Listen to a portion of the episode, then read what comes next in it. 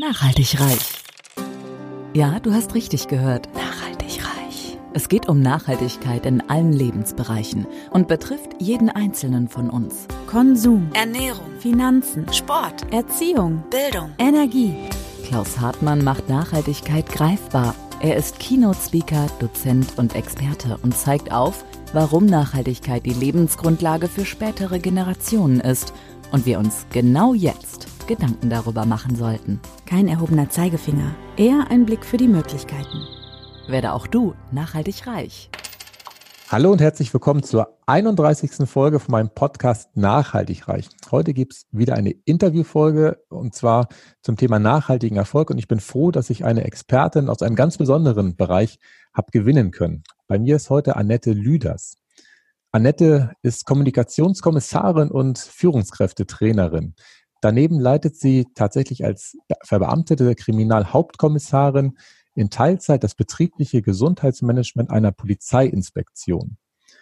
Sie hat sich im Jahr 1981 für die Polizeikarriere entschieden, weil sie andere Menschen verstehen und ihr Verhalten schnell und sicher einschätzen wollte, um sich und andere Menschen zu schützen. In ihrer Laufbahn hat sie in den vergangenen Jahrzehnten viele Spezialausbildungen und Seminare zu den Themen Führung, Kommunikation, Stress- und Konfliktmanagement absolviert. Und dieses umfangreiche Wissen hat sie mittlerweile an mehr als 10.000 Seminarteilnehmer weitergegeben. Ihre Mission lautet, ich unterstütze Menschen in Glück, Freiheit, Wohlstand und Erfüllung zu leben und damit zu einer besseren Welt beizutragen. Jetzt bin ich sehr froh und möchte dich herzlich begrüßen, Annette. Hallo. Ja, hallo. Ich freue mich sehr, bei dir zu sein.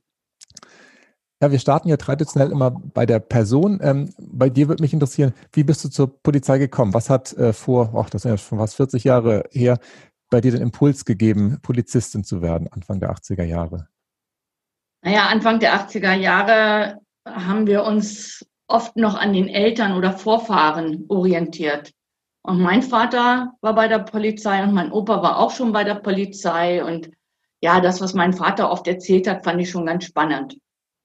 Andererseits muss ich auch ganz ehrlich sagen, ich habe es geliebt, Räuber und Gendarm zu spielen und fand es immer cool, eher der Räuber zu sein. Okay.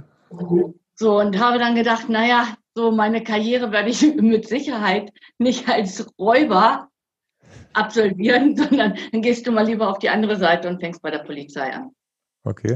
Gut. Aber jetzt nur Spaß beiseite. Ich habe es total als Herausforderung empfunden, als eine der ersten Frauen im Land Niedersachsen bei der Schutzpolizei anfangen zu können. Mhm. Es gab damals noch keine Frauen in Uniform und ja, das fand ich schon cool. Das hat mich gereizt, was Neues zu machen. Okay. Wie wurde das aufgenommen von den Kollegen damals, von der Öffentlichkeit, dass auf einmal dann Frauen äh, auch für Schutz sorgen sollen?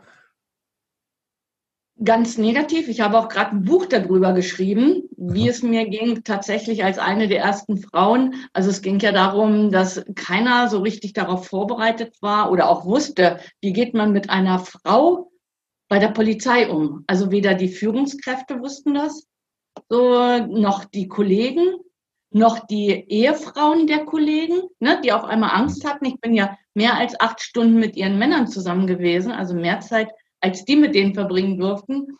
Ja, und der Bürger, also ich weiß manchmal, also die, die Passform der Uniform war ja auch noch sehr dürftig. Also manchmal stand ich in so einem langen Männermantel auf der Kreuzung und habe Verkehr geregelt und sah aus wie eine Vogelscheuche. Und so wurde ich auch behandelt. Oder manchmal haben die Leute auch gedacht, ich wäre jetzt so ein Twitter. Wussten nicht. Also eine Frau kann ja sowas eigentlich gar nicht. Ja, war ganz spannend und anstrengend. Interessant. Ich muss zugeben, ich habe ähm, 2001 meinen Grundwehrdienst bei der Bundeswehr gemacht und das war auch gerade bei der Bundeswehr damals die Zeit, als die Frauen äh, eingezogen sind sozusagen. Die waren davor auch noch nicht da und ich habe genau die gleiche Situation erlebt, dass die Vorgesetzten völlig überfordert waren. Auch dieses Kleidungsthema war da, dass die Damen damals auch die Herrenkleidung tragen mussten in irgendeiner Größe, die dann irgendwie äh, passen musste und tatsächlich war ähm, es war einfach Unsicherheit, die, die ich da gespürt habe. Und bei der Bundeswehr kam noch hinzu, dass ja die Haare da auch damals noch so ein bisschen auf Kurs gebracht werden musste. Das musste bei dir ja hoffentlich nicht passieren, dass du da auch noch die Haare. Doch, was war das doch, auch noch? Ich sah, aus wie Prinz, ich sah aus wie Prinz Eisenherz. Zur Vereidigung musste ich in Hannover Schmünden zum Friseur gehen, okay. weil ich habe lange lockige Haare, auch noch rot, auffällig. Und dann haben die gesagt, also so können wir sie nicht vereidigen. Sie müssen hier zum Friseur. Dann bin ich in Hanmünden zu einem Friseur gegangen Und dieser Friseur hat mir einen Potschnitt verpasst. Das weiß ich noch wie heute. Furchtbar. Und dann hieß es, oh Gott, so wie Sie aussehen, können Sie nicht vereidigt werden. Aber es war dann Gott sei Dank so, wir durften ja eine Mütze aufsetzen und dann hat es geklappt. Okay, sehr gut, super. Ähm, du hast dann ja verschiedene Positionen in der äh, Polizei durchlaufen in Niedersachsen. Ich habe äh, gehört in einem anderen Podcast, dass du dann sogar die Führungskräfteentwicklung der Polizei in Niedersachsen später konzipiert hast. Wie kam es dazu? Das ist ja eine sehr verantwortungsvolle Rolle. Mhm. Also ich hatte bereits, als ich Mutter wurde, also mal anders. Ich habe irgendwann mal beschlossen, Trainerin für den sportlichen Bereich zu werden. Okay. Und habe dann da eine B-Lizenz gemacht. Und das hat mich total fasziniert, was ich bei Menschen erreichen kann, wenn ich die trainiere, wenn ich fachlich geschult bin und so weiter. So, und da habe ich eine ganze Zeit lang dann tatsächlich Aerobic-Training gegeben, also so à la Jane Fonda, falls du noch weißt, wer das ist. Tatsächlich hatte sie Erfahrung und meine Frau ist selber Trainerin für rhythmische Sportgymnastik, die äh, macht das Gleiche. Also mit anders. Ah ja, okay. Okay. Also auf jeden Fall fand ich das ganz faszinierend und war dann 1996 mit meinem Sohn das erste Mal Mutter geworden. Später kam dann meine Tochter Tabea, also Robin heißt mein Sohn, Tabea meine Tochter. Und während der Schwangerschaft bin ich mit Reiki in, in Berührung gekommen. Reiki ist so, so Heilung. Das fand ich ganz spannend. Bin dann zu einem Mentaltrainer gegangen, weil ich mich da noch mehr einarbeiten, einlesen wollte und habe dann nach sechs Jahren Erziehungsurlaub bei der Polizei wieder angefangen und habe dann beschlossen, nein, ich muss was anderes machen als vorher, Streife zu fahren, beziehungsweise ich war ja schon bei der Kripo und war dann in Hannover eingesetzt und habe mich dann beworben für so eine Spezialausbildung. Das war eine systemische Trainerausbildung, was bedeutet, wir haben damals angefangen zu lernen, Seminare zu geben. Also sowas gab es noch nicht so richtig. Und das war 2001 und da habe ich 20 Wochen in Hannover Schmünden tatsächlich alles von der Pike auf gelernt. Also Kommunikationstraining, Konfliktmanagement, Stressmanagement, uh, Change Management, natürlich auch Selbstverteidigungssachen, Deeskalation. Also es war eine ich glaube, die beste Ausbildung, die ich je in meinem Leben gemacht habe. Natürlich sehr intensiv. Wir waren nur neun Leute, zwei aus Bremen, aus Niedersachsen. Die Hürde, dahin zu kommen, das Assessment Center war auch sehr schwierig, sehr anspruchsvoll.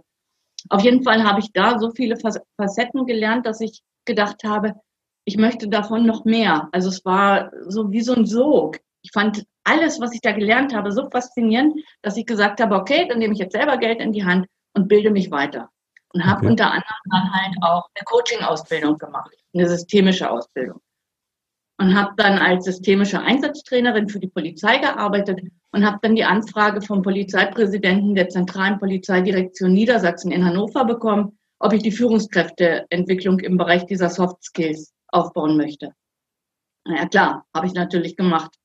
War dann da viele Jahre beschäftigt, niedersachsenweit auch im Einsatz, dass ich halt selber Seminare und Fortbildungen gegeben habe, andererseits auch Referenten geholt habe, die uns dann was beigebracht haben und habe dann selber auch dafür gesorgt, dass Multiplikatoren für meine Seminare aufgebaut wurden. Also ich habe dann ein Team gebildet ne? und die ausgebildet, beziehungsweise dann noch Referenten geholt, um tatsächlich auch bei der Polizei noch andere Kompetenzen reinzubringen. Okay, stark.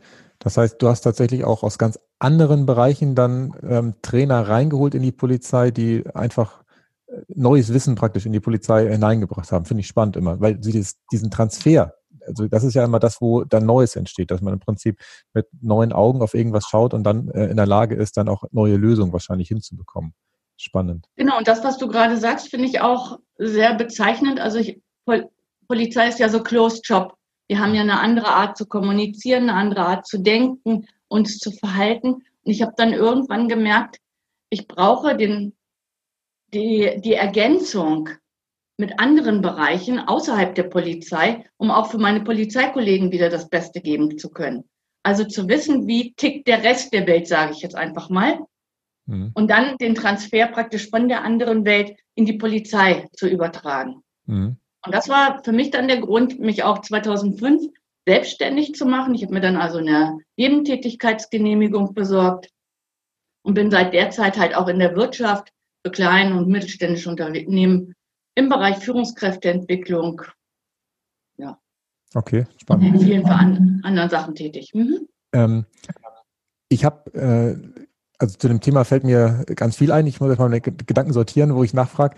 Ähm, die Polizei an sich hat ja natürlich mit der Umwelt zu tun. Deswegen ist es natürlich clever, Wasser reinzuholen und äh, natürlich Sorge zu tragen, weil sie ja den ganzen Tag über wieder mit den anderen Menschen zusammen sind, dass sie nicht äh, in diesem ja, Closed Shop, wie du es eben gesagt hast, äh, verharren, sondern ja im Prinzip wissen, was draußen passiert, weil sie ja das draußen sozusagen äh, permanent äh, im Kontakt damit haben. Und mein, meine Frage an der Stelle wäre ähm, mein Gefühl, ich kriege von den Medien immer dargestellt, dass ja die Polizei angeblich, ich weiß auch gar nicht, ob das richtig ist, in den letzten Jahren personell ein bisschen weiter runtergefahren worden ist und dass ja angeblich äh, unser Zustand immer gefährlicher würde. Jetzt habe ich mir tatsächlich mal die Mühe gemacht und habe so die Kriminalstatistiken mir angeguckt und habe da tatsächlich spannende Ergebnisse gesehen. Zum Beispiel das Land Nordrhein-Westfalen, also euer Nachbarland, hat 2019 den niedrigsten Stand seit 30 Jahren in der Kriminal, also in der offiziellen Kriminalstatistik. Das heißt, rein formal sind wir ja in Deutschland, ich würde es jetzt mal komplett übertragen, auf Gesamtdeutschland, so sicher wie noch nie. Äh, ist das auch dein Eindruck, wo du ja zu 50 Prozent noch in der Polizei drin bist? Oder ähm, hat man in der Polizei, in diesem Closed Job, äh, ein anderes Gefühl, weil man halt das Gefühl hat, okay, man könnte immer noch mehr machen, man könnte noch mehr äh, Sicherheit äh, verteilen sozusagen? Also ich glaube schon, dass es in vielen Bereichen tatsächlich so ist, dass, dass Deutschland sicherer geworden ist. Andererseits sind aber viele neue Kriminalitätsbereiche dazugekommen oder auch Herausforderungen im Verkehrsbereich. Ich sag mal Kinderpornografie. Das nimmt ein riesen Ausmaß an Ermittlungseinheiten, an Stunden zum Beispiel ähm, in Anspruch. Dann ist es auch so, dass die Einsatzlage sich aber auch noch, noch total verändert hat. Es gibt viel, viel mehr Demonstrationen, viel mehr Einsatzlagen, viel mehr Anlässe, wo die Polizei jetzt präsent sein muss als früher. Mhm. Ich sag mal, ja, tatsächlich auch die Drittliga im Fußball braucht ja heutzutage auch schon Fußball, äh, ähm, Polizeiunterstützung. Oder wenn ich jetzt weiß, am kommenden Wochenende in, in Hannover finden zahlreiche Demonstrationen aus verschiedenen Anlässen statt. Also da zieht man auch wieder aus dem ganzen Land und aus anderen Bundesländern die Polizei zusammen. Und das führt dazu, dass die Stundenbelastung natürlich enorm steigt. Hm. Das ist dann natürlich wieder anstrengend für die Kollegen, dass sie da so viel machen müssen. Spannend. Weil also mein Gefühl war, also es ist natürlich früher auch demonstriert worden, also jetzt gerade gegen Atomkraft oder in den 60er Jahren gibt es ja auch zig Themen, wo die Leute auf die Straße gegangen sind. Aber anscheinend ist es ja heute so, dass die wahrscheinlich auch die Demonstrationen facettenreicher geworden sind, dass es mehr Themen gibt, wo sich die Leute für engagieren und dann ist wahrscheinlich nicht nur eine große Demo gegen, keine Ahnung, den Volksschmerz als Ganzes gibt, sondern es wahrscheinlich 20 Demos gibt mit einzelnen Themen und ihr euch dann wahrscheinlich da jeweils drum kümmern müsst. Okay, spannend. Ähm, naja, ja. und die Hemmschwelle, aggressiv zu sein, körperlich anzugreifen, ist, glaube ich, in der Polizei, äh, in der Bevölkerung gesunken. Okay. Also das erleben wir immer wieder. Ne? Früher war der Respekt, glaube ich, noch ein anderer, als es heute ist. Und von daher kommt es natürlich sehr häufig zu Übergriffen gegen die Polizei. Ich finde es wichtig, dass, aber ich will mich ja auch nicht politisch ähm, äußern, ich finde es wichtig, auch wie die Journalisten darüber berichten, wie die Polizei sich verhält, auch wenn das nicht korrekt war. Aber umgekehrt würde ich mir gerne auch mehr wünschen, dass berichtet werden würde, was die Polizei so aushalten muss. Mhm. Ja, bin ich bei dir. Das, ähm, es, es, ist ja immer so, dass man immer beide Seiten sehen muss, wenn man äh, irgendwas bewerten möchte. Und ja, das ist ein Grund, warum ich tatsächlich äh, überwiegend medienfrei lebe, weil ich im Prinzip solche Sachen gar nicht aktiv an mich rantragen lassen möchte. Und äh, ich tatsächlich ähm, für mich erkannt habe, dass ich mich wohler fühle, wenn ich jetzt nicht jeden Tag mitbekomme, dass es passieren schlimme Sachen, weiß ich. Und aber ich glaube, dass unsere Welt an sich gar nicht so schlimm ist. Und wenn ich aber immer den Fokus darauf gelegt bekomme, auf die wenigen Sachen, die schlimm sind, das habe ich für mich entschieden, das möchte ich nicht. Ich möchte lieber tatsächlich die, die positiven Sachen sehen. Bevor wir gleich zu deinem Schritt in 2005 kommen, wo du dann im Prinzip dich selbstständig gemacht hast. Würde mich nochmal interessieren. Ich habe auch über dich gelesen, dass du Trainerin für fernöstliche Sportarten und für Yoga bist. Also Yoga, Yoga kenne ich. Was, was, sind die anderen fernöstlichen Sportarten? Da, das finde ich mal interessant. Also ich bin ausgebildet tatsächlich als Yogalehrerin, mache gerne Pilates, Tai Chi, Body and Mind, Body Balance, solche Geschichten. Okay, stark. Und das lasse ich auch in meine Trainings, in meine Coachings gerne einfließen, weil ich immer ganzheitlich denke. Und wenn die Menschen lernen, zum Beispiel sich besser zu entspannen, zu meditieren, ihren Körper ja immer in einen Top-Zustand zu bringen oder Glückshormone auszuschütten, dann hilft ihnen das sehr. Ja, das glaube ich auch sehr, dass tatsächlich das sehr miteinander zusammenhängt. Gut, du hast es ja eben schon angedeutet, dass du dann ja ähm, 2005 tatsächlich ähm, dich nebenberuflich selbstständig gemacht hast und den Schritt in die große Öffentlichkeit hineingewagt hast. Bevor wir darauf kommen, welche ähm, Themen du bearbeitest, würde es mich einmal interessieren, weil ähm, der Podcast heißt ja nachhaltig reich, Nachhaltigkeit in allen Lebensbereichen.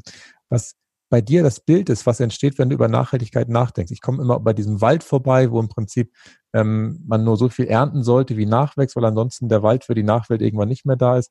Was ist das, wo du als Polizistin oder als Kommunikationsexpertin dran denkst, wenn du den Begriff Nachhaltigkeit hörst? Also da möchte ich trennen als Polizistin, war es mir oder ist es auch mir immer wichtig gewesen, als ich noch auf der Straße mit dem Bürger gearbeitet habe, dass ich überzeugen konnte, dass ich Kompetenzen, Wissen auch vermitteln konnte, zum Beispiel bei Streitigkeiten, die bei den Menschen tatsächlich auch bewirkt haben, dass der Scheiter umgelegt wird und dass sie nachher davon profitieren konnten, auch wenn wir weg waren. Mhm. Also neue Sichtweisen aufzuzeigen. Das ist so ein Bild. Ich habe sehr gerne Vernehmungen durchgeführt und war da nie nur die Polizistin Annette, sondern auch immer der Mensch. Und ich glaube, das hat mich in Vernehmungen sehr erfolgreich gemacht. Also ich habe dann später auch Briefe aus dem Gefängnis gekriegt und so weiter. Das ist für mich so Nachhaltigkeit in Bezug auf Polizei, Polizeiarbeit mit dem Bürger. Mhm. Gesundheitsmanagement geht es mir darum, tatsächlich die Menschen, meine Kolleginnen und Kollegen da abzuholen, wo sie gerade sind und zu gucken, wo drückt gerade der Schuh. Und nicht nur zu sagen, okay, ich ändere jetzt die eine Situation, sondern ich vermittle Kompetenzen, sodass sie das selber können. Mhm. Und dann ist das für mich Nachhaltigkeit, wenn sie mit den Kompetenzen selber gut klarkommen. Mhm. In Bezug auf meine Selbstständigkeit, auf mein Training, auf mein Coaching ist es ähnlich. Ich habe ja so viele Teilnehmer gecoacht, trainiert, geschult, die mir zurückmelden, es ist gut, dass ich die nicht überschütte mit ganz vielen Sachen, sondern sie anhalte, ein oder zwei Sachen umzusetzen und die nachhaltig in ihr Leben zu transportieren.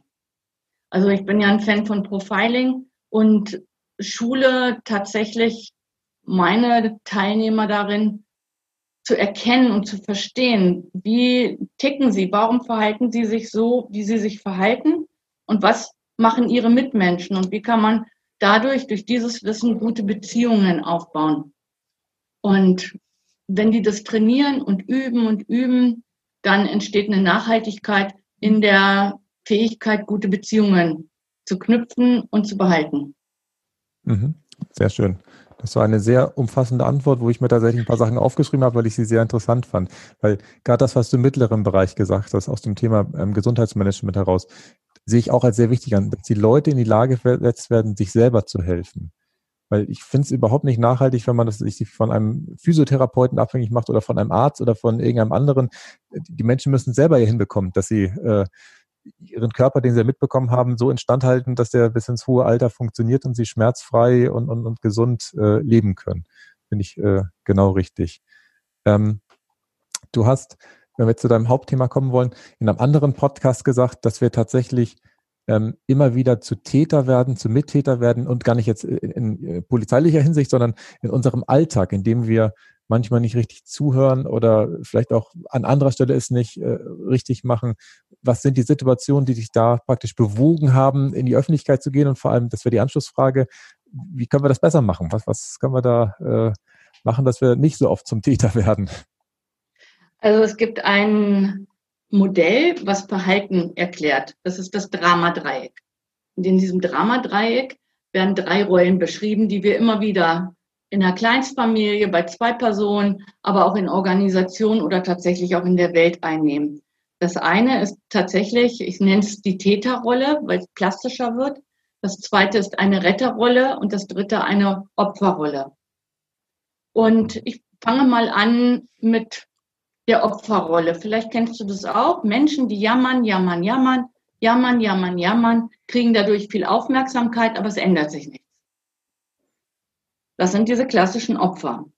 Dann gibt es die Menschen, die es gut meinen, die für jeden einen Ratschlag haben. Ne? Mach dies, mach das, dann geht es dir besser. Oder ich zeige dir, wie es geht.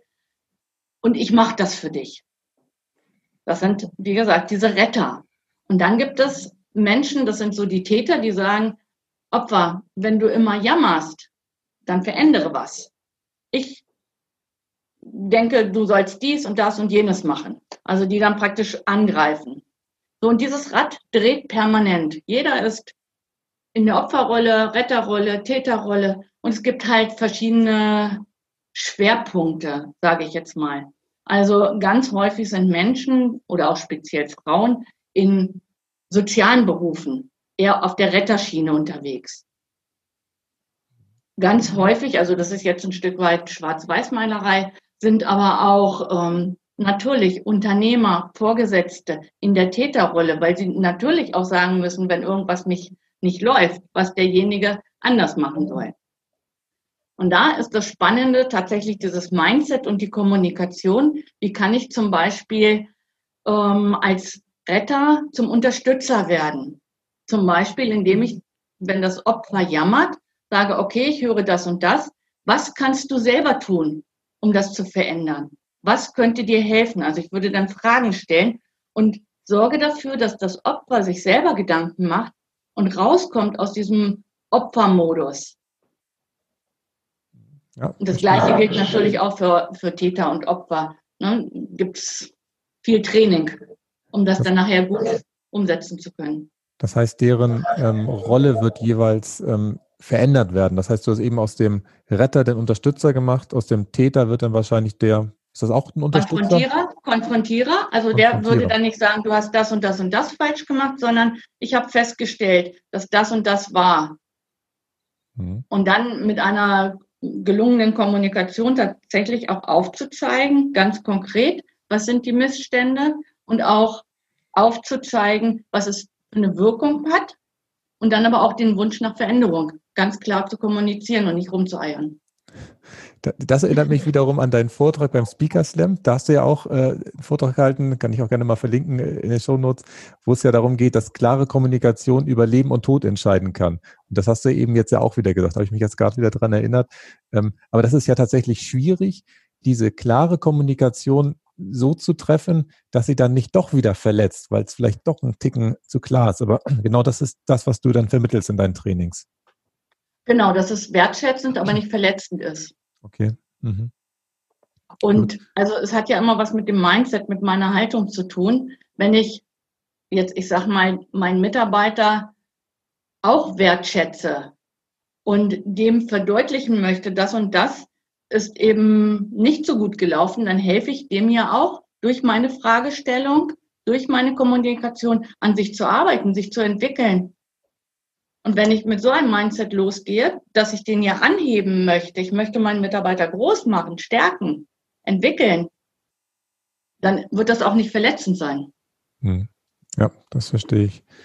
Ähm, und was für Kunden oder Menschen kommen zu dir, die bei dir praktisch das lernen? Sind das tatsächlich eher Führungskräfte, die zu dir kommen oder sind das auch Menschen aus ganz anderen Lebensbereichen, die den Weg zu dir finden?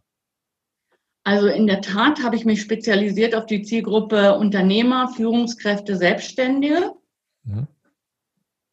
Habe jetzt aber auch zunehmend jüngere Leute, die Führungskräfte werden wollen im Training, die das jetzt von Anfang an schon lernen wollen, damit, wenn sie in der Führungsrolle sind, das auch richtig anwenden können. Dass sie sich und ihre Mitarbeiter dann richtig führen. Das ist ganz spannend. Also Wir sind im Moment in meiner Masterclass ja fast 50-50, dass wir sehr viele gestandene Leute, ja 35 plus haben, bis 67 sogar. Und tatsächlich auch viele, also die andere Hälfte, ja unter 30 ist. Das ist total spannend, was da jetzt an gegenseitigen Erfahrungen, Werten, Blickwinkeln da so ausgetauscht wird. Das finde ich ganz faszinierend. Ich lerne da selber auch ganz viel. Okay, spannend. Das heißt, die Gruppe, die kann auch wirklich miteinander, obwohl der Altersunterschied da zum Teil so groß ist. Das ist kein, keine Hürde oder sowas, dass sie sich da nicht. Gar nicht, im Gegenteil. Also alle sehen es als Bereicherung an. Mhm. Okay, spannend. Ähm, du hattest vorhin dieses, ähm, diesen Begriff Profiling schon erwähnt und der scheint ja in deiner Arbeit ähm, ein ganz wichtiges Thema zu sein, mit dem du da sehr gerne arbeitest. Vielleicht magst du einmal für unsere Zuhörer, die jetzt nicht den polizeilichen Background haben, äh, diesen Begriff einmal kurz ähm, formulieren und vielleicht so ein, zwei Methoden nennen, die da äh, in Anwendung gebracht werden. Genau, also ich habe ein Target-Profil entwickelt und dieses Target-Profil gestalte ich ganz einfach. Es gibt viele, viele Modelle, Persönlichkeiten, Verhaltensweisen zu erklären. Und ich bin so ein Freund davon, es muss ganz schnell gehen, dass ich einen anderen Menschen einschätzen kann. Es sollte ganz schnell gehen, dass ich diese Sachen lerne, damit ich nicht erst noch zig Tests ausfüllen muss und so weiter. Das hat auch seine Berechtigung und will ich gar nicht in Abrede stellen, ist aber nicht meine Intention. Beim Target-Profil sage ich, dass es vier Persönlichkeitstypen gibt und jeder hat alles in sich. Aber in bestimmten Situationen verhalten wir uns ja schwerpunktmäßig aus einem Bereich. Ich kann ja ganz kurz sagen, dass man diese vier Typen schon erkennen kann. Einerseits gibt es zwei Typen, die erkenne ich, wenn die introvertiert auftreten. Also die sind eher abwartend, eher langsamer. Und zwei Typen, die sind eher, eher extravertiert, schneller. Das ist die eine Achse. Dann gibt es zwei andere Typen, die sind eher menschenorientiert und andere zwei, die sind eher sach- oder ergebnisorientiert. Und allein am Auftreten, am Gang, am Aussehen kann ich schon sofort eine Unterscheidung treffen, so in etwa, wen habe ich vor mir. Und ja, wie tief soll ich da jetzt einsteigen? Also tatsächlich habe ich mir schon so eine Matrix aufgeschrieben, wo ich jetzt abgebildet habe, introvertiert, extrovertiert und menschen- und sachorientiert. Hast du da auch so coole Namen, dass man sich das merken kann oder hast du sowas noch nicht vergeben, dass das was ich irgendwelche genau. Tiere sind, bei Tobias Beck zum Beispiel oder bei anderen Leuten sind es ja Farben oder sowas? Genau, also bei mir sind es in der Tat auch Tiere, weil ich das okay. damit sehr bildhaft machen kann. Also fangen wir mal an. Wir haben jemand, der sehr ergebnisorientiert und schnell ist. Mhm. Das ist so ein Tiger. Ne, kannst du dir vorstellen, der tritt schon zielstrebig auf, der geht auf die Leute zu, der weiß, was er will. Der ist entscheidungsfreudig. Das ist halt so eine dominante Person. Mhm. Dann habe ich jemand, der ist extravertiert und menschenorientiert. Das ist ein Schimpanse. Okay. Steht gerne im Mittelpunkt, der ist auch schnell, der braucht die Abwechslung. Also für den wäre zum Beispiel eine Tätigkeit, was der jahrelang macht oder Zahlen, Daten, Fakten, Tabellen, das wäre für den, ja, ich hätte jetzt fast gesagt tödlich, aber sehr langweilig. So, den erkenne ich auch schon, wie der auftritt. Der ist gerne in der Mitte von irgendwelchen Gruppen, von Partys, den sehe ich an der Kleidung. Ne, der ist überströmend, ja, auffällig eben. Dann habe ich den dritten Bereich, das ist die Eule. Eine Eule ist auch sehr menschenorientiert, aber eher introvertierter. Mhm. Das sind Menschen, so die Mutter der Nation kennst du bestimmt auch. Ne? Der sorgt dafür, dass Kaffee für alle da ist, dass es allen gut ist. Die stellen sich oft hinten an. Harmonie ist für die ganz wichtig. Und die machen erst etwas, wenn sie noch mal eine Nacht drüber geschlafen haben, wenn es ganz viel Vertrauen gibt. Mhm. Und dann den nächsten Bereich bildet die Eule ab. Die Eule ist introvertiert und sach- und ergebnisorientiert. Also so eine, im, im Disk-Modell beispielsweise ist das jemand, der blau okay. bezeichnet. Wobei die Eule hatte ich jetzt eben schon mal. Das war jetzt. Nee, das erste ist Tiger. Ja, dann Tiger, Schimpanse, dann Eule. Elefant. Ach, Elefant, Elefant. dann habe ich es eben falsch verstanden. Mhm. Ich kann mich auch versprochen haben. Nee, alles gut. Und die Eule ist halt so ein Zahlen, Daten, Faktenmensch, eher langsamer, präzise.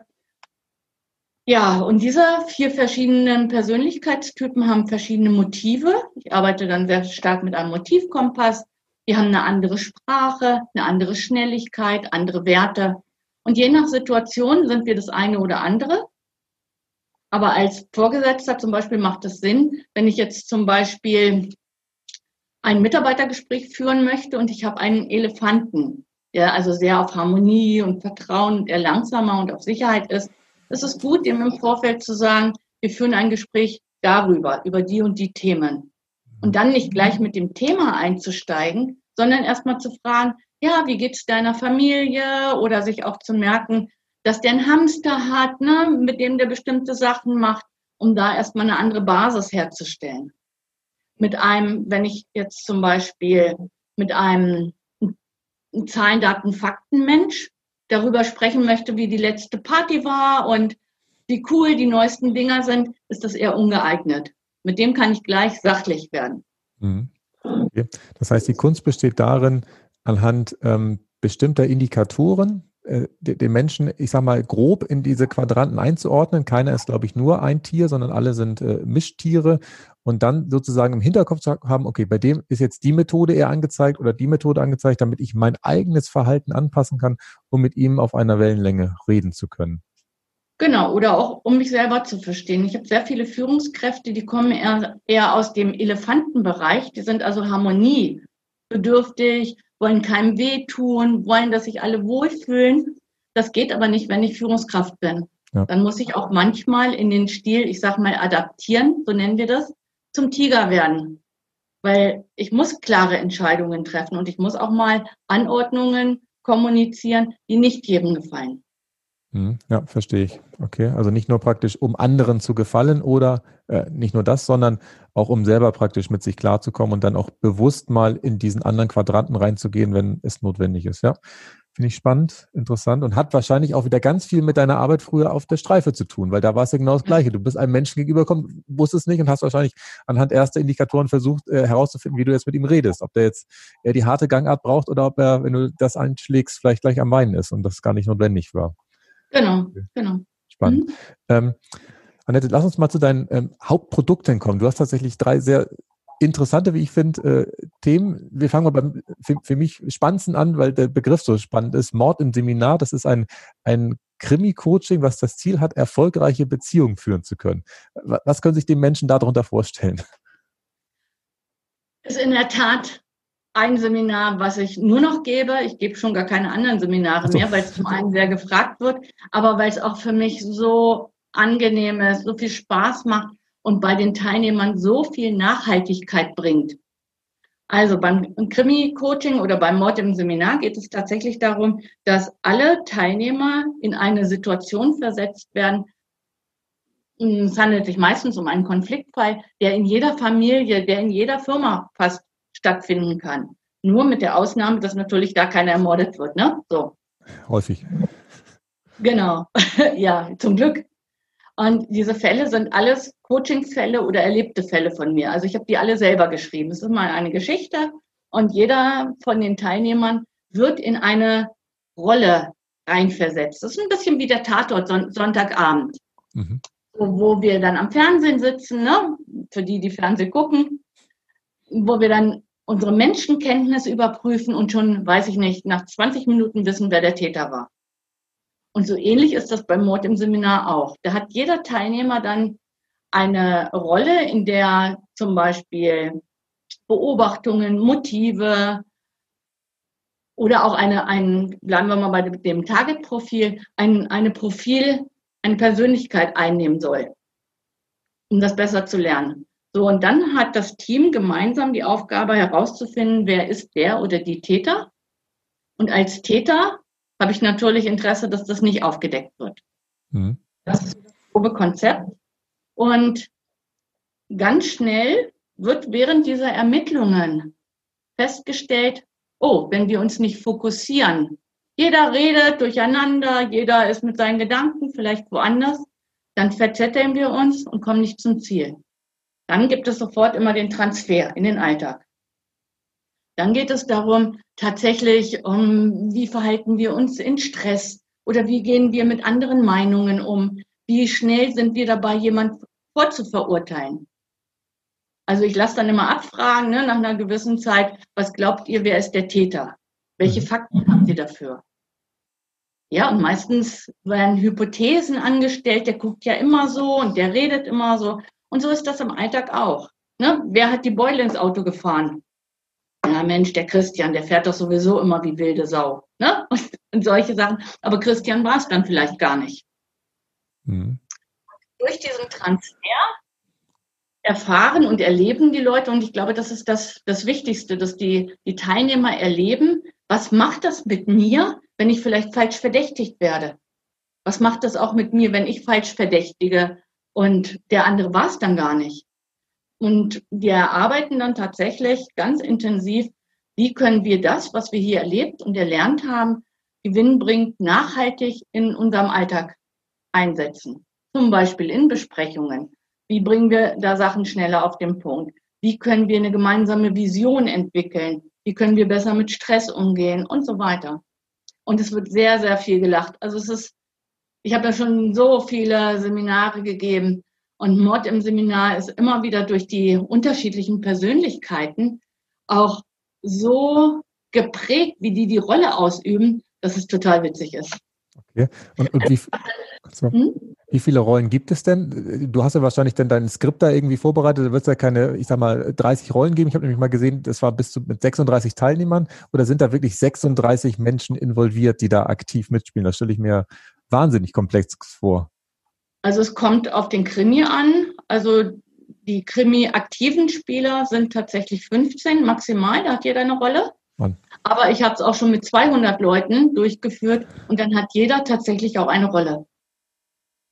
Mit, oh, da bin ich fast sprachlos. Mit 200 Menschen, wo jeder dann, okay, das ist ja alleine von der Vorbereitung ja schon extrem. Oder, oder gibt es da Rollenbündel, dass man sagt, okay, ihr fünf macht das Gleiche und seid abwechselnd dran oder okay.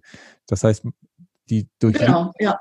Ähm, aber es kann genau. natürlich nicht so sein, dass es dann praktisch 200 komplett unterschiedliche äh, Sachen gibt, sondern es ist dann im Prinzip vorgegeben, okay, ähm, was weiß ich, der Gärtner oder was, der vielleicht mitspielt, äh, den spielt jetzt äh, die drei oder vier Personen. Okay.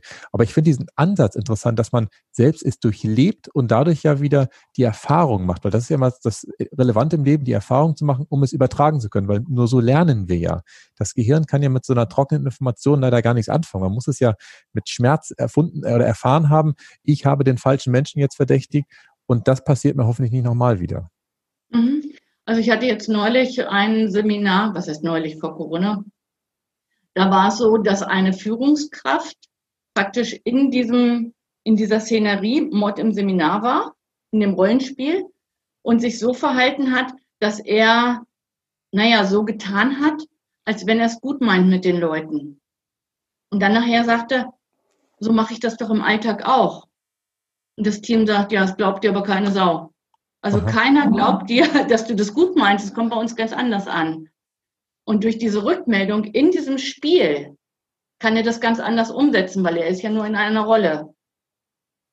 Oder ich hatte einen anderen Krimi gespielt, da habe ich eine Geschäftsführerin tatsächlich in das Profil Elefant reingesetzt. Die ist mhm. sonst sehr straight, so sehr, auch sehr verletzend angreifend gewesen sage jetzt gewesen, weil sie hat daraus gelernt. Und sie war in dieser Rolle tatsächlich sehr, sehr harmoniebedürftig. Und sie stand dann vorne, ich sehe es noch jetzt wie heute, am Flipchart und hat dann mal gesagt, hört mir doch bitte mal zu, streitet euch doch nicht. Und hat dann erlebt, was das mit ihr macht, was das mit dem Team macht, wenn sie so weich spült. Also es war sehr, sehr lehrreich und heute ist sie eine ganz tolle Führungskraft, die hat ein super Team, die haben ihre Besprechungen so optimiert, die haben das zweite Mal dann auch Mord im Seminar gemacht, um dann nochmal zu überprüfen, was haben sie gelernt und wie können sie noch weiter feilen an ihrem guten Team. Okay, also spannend. Also ganz toll, ja. Ist ja auch vom Geschäftsmodell her clever, weil das kann man ja wahrscheinlich so oft machen, wie du äh, Fälle konstruiert hast. Das heißt, du hast wahrscheinlich irgendwie, keine Ahnung, 10, 20, 30 verschiedene Varianten. Das könnte man ja jährlich als Teamentwicklung wiederholen, weil man ja im Prinzip wieder, das ist ja wie so ein, ähm, wie das nochmal? Meine Frau und ich haben mal so, ein, so einen Raum besucht, wo man sich da raus äh, äh, arbeiten muss mit irgendwelchen Hinweisen. Escape Room. Escape Room, genau. Da mhm. kann man ja im Prinzip, der eine Raum ist ja langweilig. Also das gleiche Rollenspiel nochmal machen ist wahrscheinlich oft neben. Könnte man ja auch äh, durchmischen, dass man sagt, okay, jetzt werden die Rollen neu verteilt, dass jemand anderes sozusagen den Elefanten spielt, jemand anderes das macht. Aber deinem Gesichtsausdruck entnehme ich, dass das nicht gemacht wird, sondern dass ein neuer Fall bearbeitet wird, wenn, der, wenn das gleiche Team nochmal zu dir kommt. Ja, also sonst wäre es ja langweilig, wenn wir wissen, ne, wer hat was gesehen oder wer hat schon irgendwas gemacht. Ja. Nee, es soll schon spannend sein. Gut, sehr schön. Aber ich finde das total spannend, dieses Format, dieses Krimi-Coaching. Ich muss zugeben, ich habe da, also ich, ich gucke den Tatort nicht, muss ich zugeben, weil den habe ich ab und zu mal gesehen und auch da habe ich das Problem gehabt, ich habe da nicht gut danach geschlafen. Ich bin anscheinend zu feinfühlig, um äh, da regelmäßig reinzugucken.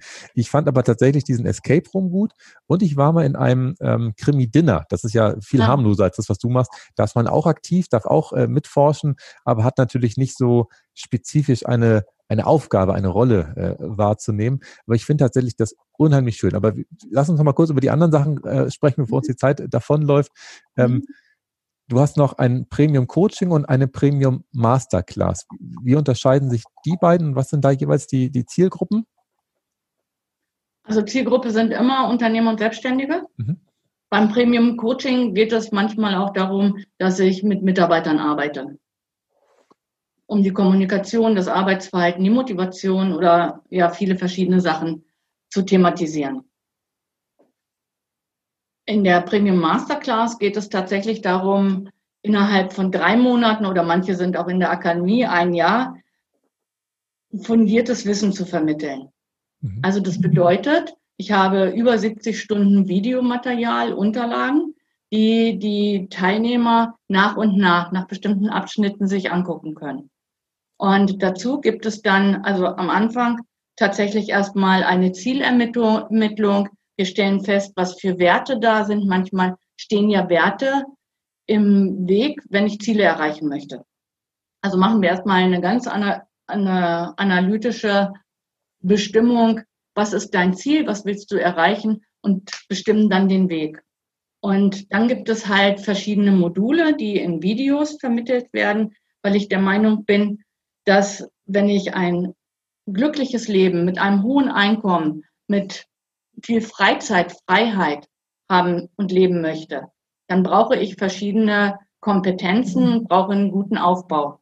Also was, was hilft es mir, wenn ich jetzt zig Millionen habe, aber meine Säule zum Beispiel physische oder mentale Gesundheit passt nicht. Also geht es modular aufbauend tatsächlich darum, erstmal sich selber in einen guten Zustand zu bringen, zu wissen, wann kann ich mich auf Knopfdruck tatsächlich leistungsfähiger machen, wie kann ich auf Knopfdruck entspannen, meine Batterien wieder auffüllen. Großes Thema ist natürlich Profiling.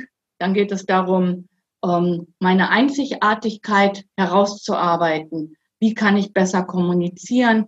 Wie kann ich mich so organisieren, dass ich produktiver werde? Also meine Effektivität und Effizienz steigere. Und also ich weiß nicht, ob du auch die Erfahrung gemacht hast, wenn du auf dem Weg bist, dich zu verändern, erfolgreicher oder glücklicher zu werden, dann finden das nicht alle toll. Hm. Also es gibt Leute, die wollen dich vielleicht daran hindern, weil sie den Spiegel vorgehalten bekommen, du veränderst dich und ich bin so träge oder aus irgendwelchen Gründen nicht bereit, mich zu verändern. Oder es gibt Neider oder es gibt Leute, die ja dich einfach als Konkurrenz sehen und auch da vermittle ich dann, was kannst du dagegen tun? Und dieses Herzstück von dieser Masterclass, die maximal 15 Teilnehmer aufnimmt, ist der wöchentliche Zoom-Call.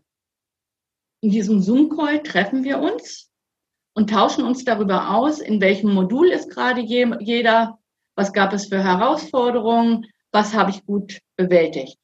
Und dann gibt es immer zentrale Themen, wo tatsächlich so diese Schwarmintelligenz zum Greifen kommen. Also oft haben wir es ja so, dass wir miteinander in Konkurrenz sind und in der Masterclass sind ganz besondere Menschen. Die möchten, dass jeder erfolgreich wird. Die unterstützen sich gegenseitig, es bilden sich Freundschaften, die empfehlen sich gegenseitig. Also letztes Jahr haben welche Aufträge durch die Masterclass im Wert von 250.000 Euro gekriegt. Ne? Und das Ganze geht halt weltweit. Ich habe eine Kundin in Australien, die sich dazu schaltet, jemand in Amerika, in Wien. Und das ist ja das effektivste und ich glaube, auch bewährteste und fundierteste, was ich überhaupt so anbiete. Okay, stark. Und ich und glaube, etwas Vergleichbares gibt es auf dem Markt auch nicht. Okay.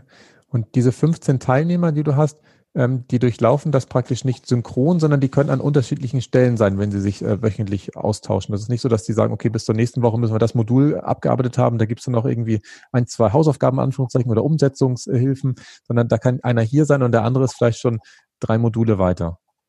Genau, das ist auch so das Spannende. Ne? Wenn jetzt jemand zum Beispiel gerade anfängt und jemand ist schon zweieinhalb Monate beispielsweise dabei, dann kann der dem Anfänger gerade Tipps geben oder signalisiert, oh Mensch, ich weiß noch, mir ging es auch am Anfang so und es fiel mir schwer.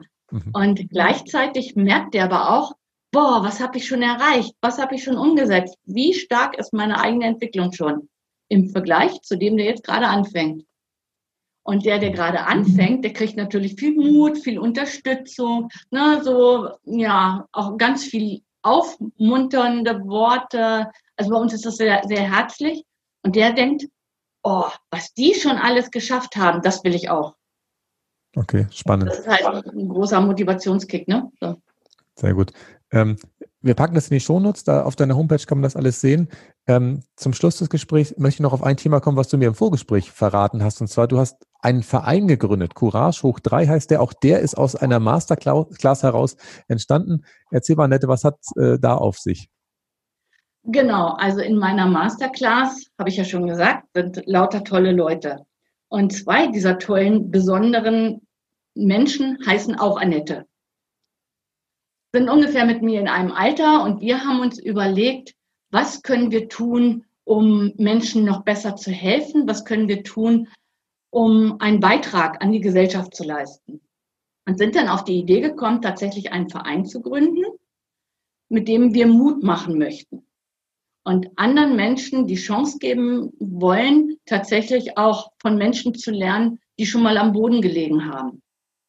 Und in diesem Courage hoch drei, womit wir auch im Oktober online gehen werden, wird es so sein, es gibt drei Säulen. Das eine, die eine Säule sind Lebensgeschichten, wo Menschen die Möglichkeit haben, entweder selber oder selber eine Buch, eine Geschichte zu schreiben über acht Seiten oder eine Geschichte schreiben zu lassen oder ein Lebenswerk darzustellen, was sie für eine Krise hatten und wie sie es geschafft haben, da rauszukommen, um anderen Menschen Mut zu geben. Die zweite Säule sind die Lebensthemen. Da haben wir uns überlegt, das ist auch modular aufgebaut. Was beschäftigt Menschen so um die 50 plus, was sie sonst nirgendwo vermittelt bekommen? Also zum Beispiel hm, Patientenvollmacht, Steuern, ein Haus für zwei oder Vorträge in, im, im Bereich Heilen oder im Bereich Bewegen oder im Bereich Mentaltraining. Das kann es noch nicht gewesen sein und so weiter. Und das dritte ist so mein Baby, das sind die Lebensbänke. Ich beschäftige mich sehr viel mit Psychologie und hatte von meiner Tochter ein Buch bekommen über Depressionen. Und das war so der Auslöser, dass ich gesagt habe, ja, ich weiß, dass viele ältere Menschen, und in Corona hat sich das ja nochmal bestärkt, darunter leiden, dass sie viel alleine sind, dass sie keine Aufgabe mehr haben, dass sie sich oft nutzlos fühlen. Oft sind die Kinder weiter weg oder haben keine Zeit und deswegen oftmals auch krank werden.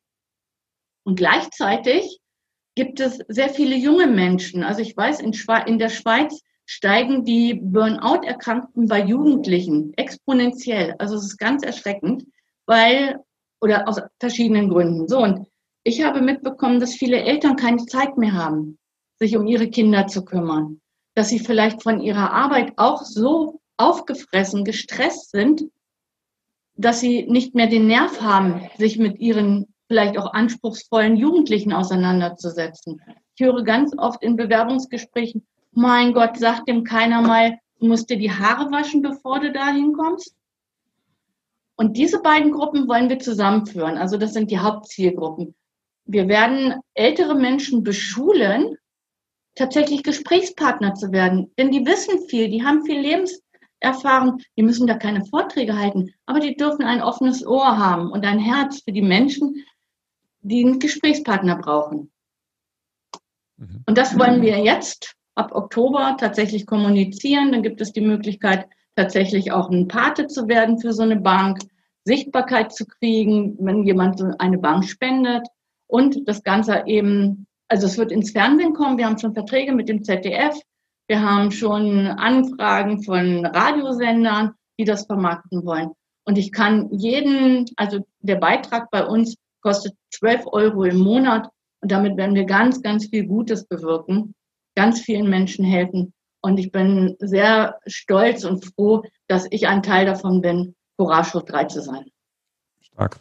Das hört sich total super an, Annette. Also auch diese Themenvielfalt, die du, die du gerade aufgemacht hast, die spricht tatsächlich viele, viele Menschen an. Und ähm, ja, ich, also gerade als du das erzählt hast mit den Burnout-Zahlen, die da ansteigen und der Anzahl der Eltern, die nicht mehr für ihre Kinder da sein wollen, das macht mich schon betroffen, weil im Prinzip wir ja in einer Zeit leben, wo wir eigentlich ja so viel Freizeit haben wie noch nie. Also die Arbeitsbelastung geht ja formal von der reinen Stundenanzahl herunter, aber trotzdem scheinen wir es ja nicht hinzubekommen, dass wir dann die uns zur Verfügung stehende freie Zeit sinnvoll zum Einsatz bringen. Und das ist tatsächlich was, was mich auch umtreibt, wo ich denke, auch denke, okay, muss ja nicht sein. Also eigentlich hätten wir ja alle Möglichkeiten, äh, die, die Zeit schön zu nutzen. Ich finde es toll, dass ihr euch da engagiert und dass ihr da auch schon in, im Fernsehen äh, im Gespräch seid und im Radio. Wie habt ihr das denn gemacht, nur aus Interesse? Hat da irgendeiner Bekannte oder sind die von sich aus auf euch zugekommen? Also wir haben ein riesen Netzwerk mhm. und erzählen natürlich auch gerne über das, was wir davor haben. Und mhm. haben ganz, ganz viele Begeisterte, die dann auch wieder sagen, ich kenne da jemand beim Radio, der würde gerne einen Podcast oder ein Interview mit euch da machen. Ja, okay. und wir haben halt auch jemand beim ZDF in Mainz sitzen, der da sehr interessiert dran ist, diese Story zu ver vermarkten oder uns da auch zu begleiten. Okay, super. Ähm, Annette, wie kann man am besten mit euch in Kontakt treten? Beziehungsweise mit, mit dir erstmal als Person und dann auch vielleicht mit eurem neuen Verein Courage hoch 3. Was sind da die, die besten Möglichkeiten?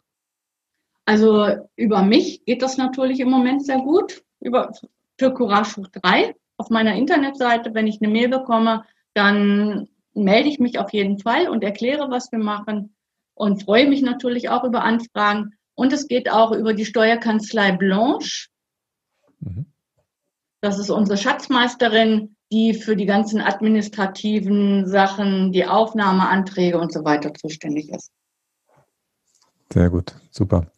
Annette, dann sage ich vielen Dank für das tolle Interview, sehr facettenreich. Ähm, ich, mir fehlen tatsächlich so ein bisschen die Worte. Ich mache mal am nächsten Tag so eine Zusammenfassung. Was ist das Wichtigste? Ich habe den ganzen Zettel wieder vollgeschrieben, muss ich zugeben. da habe ich schon wieder ganz viele Sachen. Ich fand es total toll mit dir. Hast du noch am Ende irgendwie ein paar Abschlussworte, die ich dir gerne übergeben würde? Irgendwas, was du sagen möchtest, was dir wichtig ist? Oder sagst du, du hast jetzt alles erzählt, was du loswerden wolltest?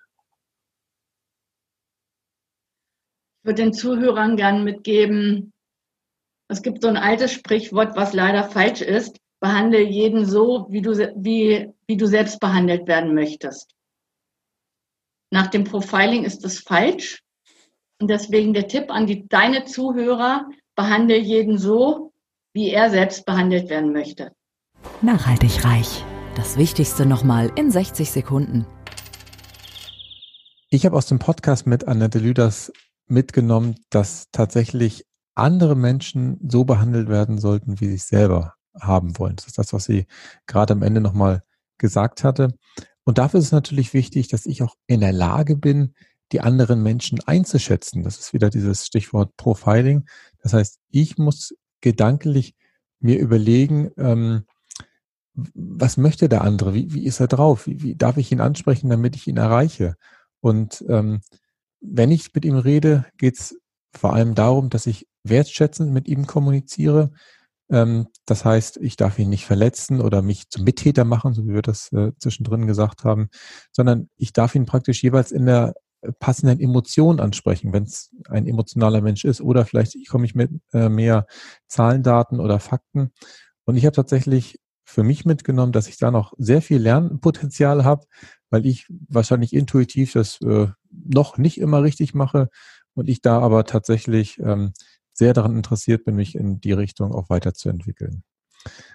Ich hoffe, euch hat die heutige Folge ähm, wieder gefallen und ihr habt zu dem Thema ja, Kommunikation aus dem kriminalistischen Bereich etwas mitnehmen können. Ich bin gespannt auf eure Rückmeldung und weitergehende Fragen, die ihr mir gerne unter podcast.klaushartmann.de zusenden könnt. Tschüss.